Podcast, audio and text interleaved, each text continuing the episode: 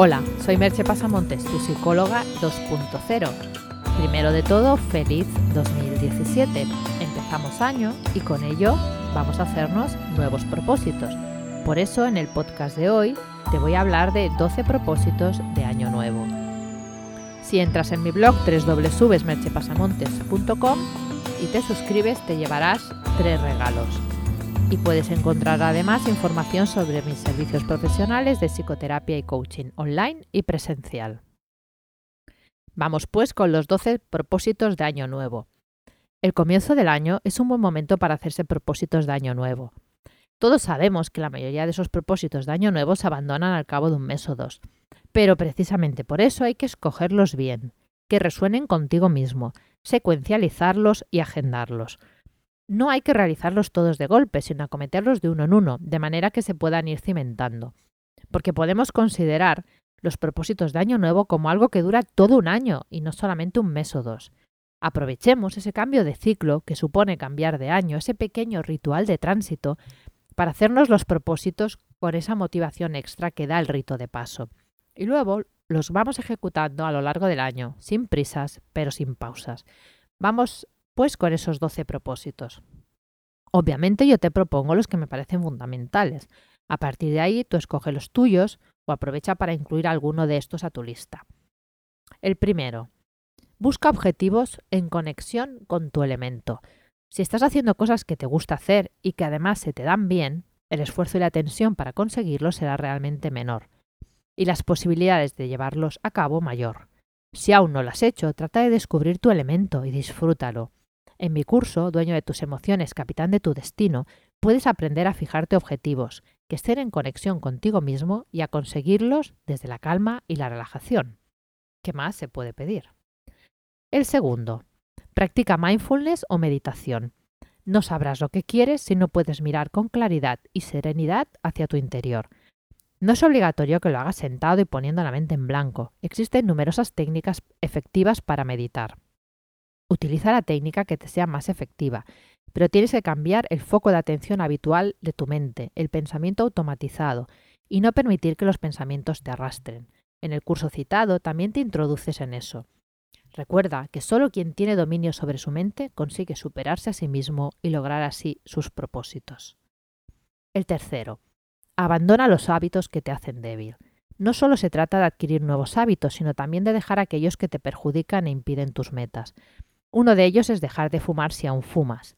Te he creado un programa sencillo y específico para que puedas dejarlo sin esfuerzo. Si entras en el blog también encontrarás un link para una guía en 12 pasos para cambiar de hábitos. El cuarto, pon más atención a tu salud. Si tu salud falla, todo falla. Para empezar, come bien. Seguir una alimentación equilibrada no solo te permite disfrutar de salud física, sino que ayuda a prevenir enfermedades mentales como la depresión, en breve te voy a ofrecer un programa irresistible que se llamará Disfruta comiendo y mantén tu peso ideal. El quinto, ejercicio físico. El exceso de sedentarismo es uno de los males de la sociedad occidental y ocasiona numerosos problemas. El ejercicio es además no solo un aliado para el cuerpo, sino también para la mente. Se ha visto que la práctica de ejercicio físico ayuda a los tratamientos de ansiedad y depresión y ayuda también a mantener el peso ideal. Así que ya sabes, muévete, el sexto, aprende a estar en foco. En determinados momentos, el mejor modo de rendir es estar enfocado. Vale más una hora de trabajo enfocado que cinco de trabajo disperso. El mindfulness es uno de los modos en que aprendemos a estar en foco. Este es pues un objetivo transversal que te servirá para conseguir cualquiera de los otros que te propongas. Y el séptimo es no procrastines. Y es de nuevo un objetivo o habilidad transversal que te ayuda a conseguir el resto. Si has decidido hacer algo, hazlo. Demorar el momento de empezarlo no va a solucionar nada y estás ocupando la mente con una tarea no productiva.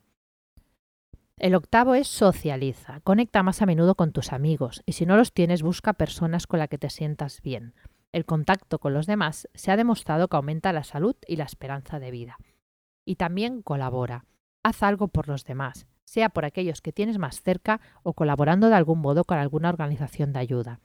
Diferentes investigaciones han demostrado que ayudar a los demás es uno de los mejores modos de sentirnos bien del que disponemos. El noveno. Conecta con la naturaleza. Escápate más hacia la naturaleza. Estate más en contacto con el medio natural. Eso relaja y te libera de emociones negativas y te pone más en contacto contigo mismo, con tu esencia.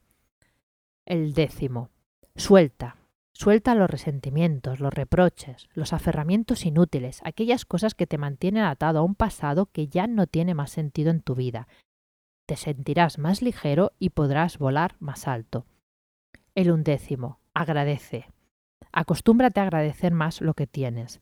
Date cuenta de la cantidad de cosas que das por sentado en el día a día y que en realidad te facilitan tanto tu vida. Puedes probar a hacer una lista una vez a la semana y apuntar por lo menos cinco cosas que agradecer, o apuntar una cada noche. Siente el efecto que eso tiene en ti. Piensa, por ejemplo, en todas las personas que no disponen de agua corriente, comida, que están sumidas en conflictos bélicos, y no siempre en personas que tienen supuestamente más cosas materiales que tú. Y el duodécimo, si algo de eso se te hace difícil, busca ayuda exterior. Un psicólogo o coach te ayudará a definir esos objetivos, a enfocarte y a obtener de ese modo mejores resultados y en menos tiempo, no consideres el pedir ayuda como una debilidad. Muchas de esas personas que consideras exitosas acuden al psicólogo, al coach o tienen un mentor. Uno mismo siempre acaba relajándose y finalmente abandonando. Se necesita siempre de ayuda externa para que te haga ver cuándo empiezas a autojustificarte y por lo tanto a no cumplir con tus objetivos. Si entras en el blog verás información por si quieres esa ayuda y así empezar ya conmigo. Porque piensa que hacerse propósitos en la vida y no cumplirlos acaba haciendo mella en ti provoca que te baje la autoestima y que cada vez te sientas peor y menos capaz de alcanzar tus metas. Así que no, dudes en buscar la ayuda que necesites.